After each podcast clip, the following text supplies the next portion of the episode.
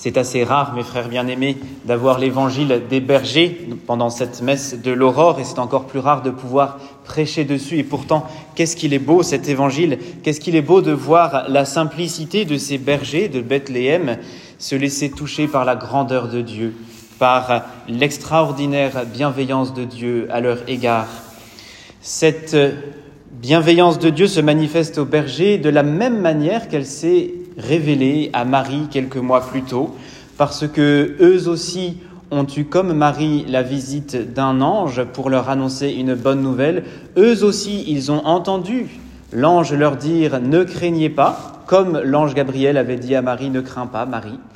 Et eux aussi, une fois qu'ils ont entendu l'annonce de l'ange, ils sont partis en hâte, Marie pour aller voir sa cousine Élisabeth, et les bergers sont partis en hâte pour aller voir l'enfant Jésus couché dans la crèche. Il y a un parallèle entre les deux attitudes, l'attitude de Marie et l'attitude des bergers. Une attitude qui reçoit la parole de Dieu, une attitude d'écoute et une attitude aussi d'action.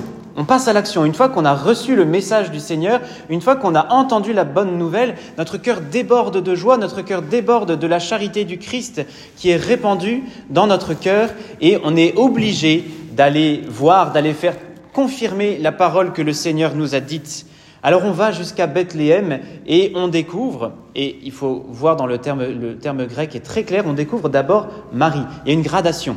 On découvre Marie, puis Joseph, puis le nouveau-né, puis l'enfant Jésus. On découvre Marie parce que c'est une rencontre, cet évangile, et c'est une rencontre entre des personnes de foi, entre des personnes qui ont eu la même attitude de réceptivité, d'accueil de la parole de Dieu, entre des personnes qui sont suffisamment simples en fait, suffisamment simples pour recevoir la grâce de Dieu.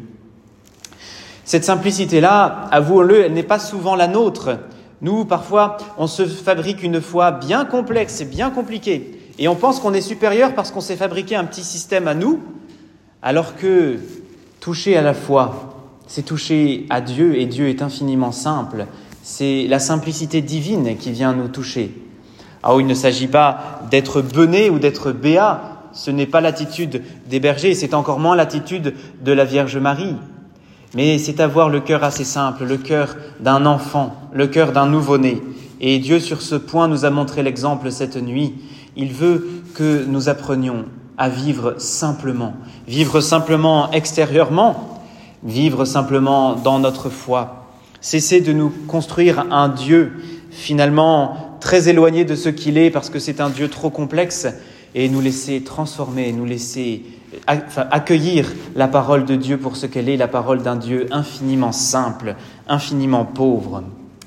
Ces bergers, ces bergers de Bethléem, il faut savoir que euh, à Bethléem, on gardait bien sûr bon, bah, des troupeaux comme dans toute campagne, mais à Bethléem en particulier, puisqu'on n'est pas loin de Jérusalem, on est à 8 km de Jérusalem, on gardait les brebis du temple, c'est-à-dire des brebis qui étaient destinées au sacrifice du temple, des brebis sacrificielles. Ce qui veut dire qu'ils ont quitté finalement leurs brebis sacrificiel pour le temple pour aller voir l'agneau qui allait être immolé, pour aller voir le petit enfant Jésus qui lui aussi allait s'offrir en sacrifice, un sacrifice éternel, un sacrifice infini qui allait abolir justement les sacrifices d'animaux dans le temple. Ils passaient eux aussi de l'Ancien au Nouveau Testament. Ils gardaient les brebis du temple qui étaient constamment offertes en sacrifice et ils ont laissé leurs brebis pour aller à Jérusalem voir l'agneau pascal, l'agneau qui allait s'immoler une fois pour toutes, lui le juste pour les, injustes, lui le Dieu fait homme.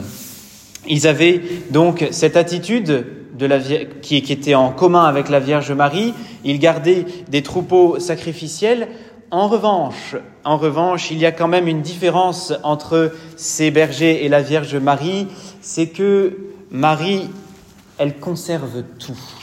Elle conserve toutes ces choses dans son cœur.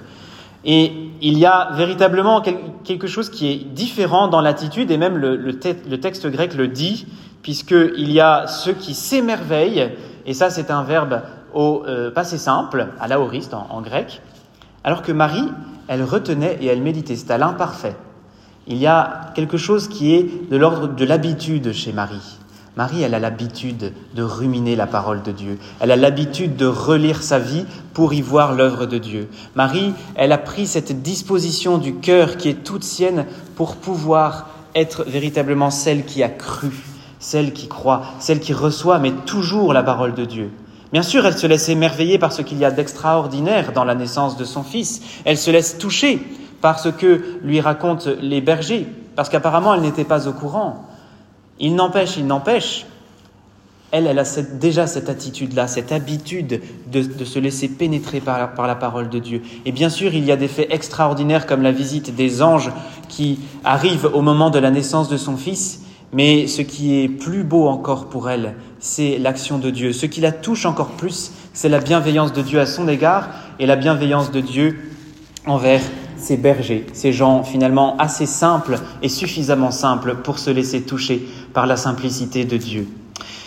Cette relation entre Marie et les bergers, elle ne se, finalement, elle ne s'arrêtera jamais, puisqu'au long des âges, Marie a continué d'apparaître et elle est apparue à beaucoup de bergers. Euh, je pense à la bergère du Lot, euh, Benoît Trancurel. Je pense à la Salette, à Mélanie Calva et à Maximin. Et euh, il y a aussi évidemment Fatima, les trois bergers de Fatima. Marie et les bergers, il y a une relation particulière, une affection maternelle de la part de Marie pour ces bergers, puisqu'ils ont été les premiers à bénéficier de la bonne nouvelle du salut. Et elle a continué à montrer cette tendresse et cette affection. Alors ne soyons pas jaloux des bergers, mes frères bien-aimés. Ne soyons pas jaloux parce qu'ils ont une affection particulière de la part de la, Vierge Marie, notre mère, parce que nous pouvons nous-mêmes avoir l'attitude des bergers. Nous pouvons devenir d'une certaine manière ces bergers. Là, nous sommes en train de célébrer la messe des bergers. Eh bien, prenons la place de ces bergers. Laissons-nous toucher par les merveilles qui nous sont racontées. Laissons-nous transformés par ce petit enfant qui vient de naître. Laissons la Vierge Marie nous donner aussi délicatement son Jésus, son Jésus qu'elle a mis au monde pour nous. Parce que cet enfant, il est né pour nous, alors nous pourrons faire comme les bergers. Nous pourrons glorifier et louer Dieu pour tout ce que nous avons entendu et vu. L'attitude qui, est, qui doit être la nôtre maintenant, c'est l'attitude de Marie dans son Magnificat, c'est l'attitude des bergers lorsqu'ils sont repartis en glorifiant et en louant Dieu. C'est une attitude d'action de grâce. Et cette action de grâce, elle ne vient pas que de nous-mêmes. Cette action de grâce, c'est celle que le Fils offre à son Père.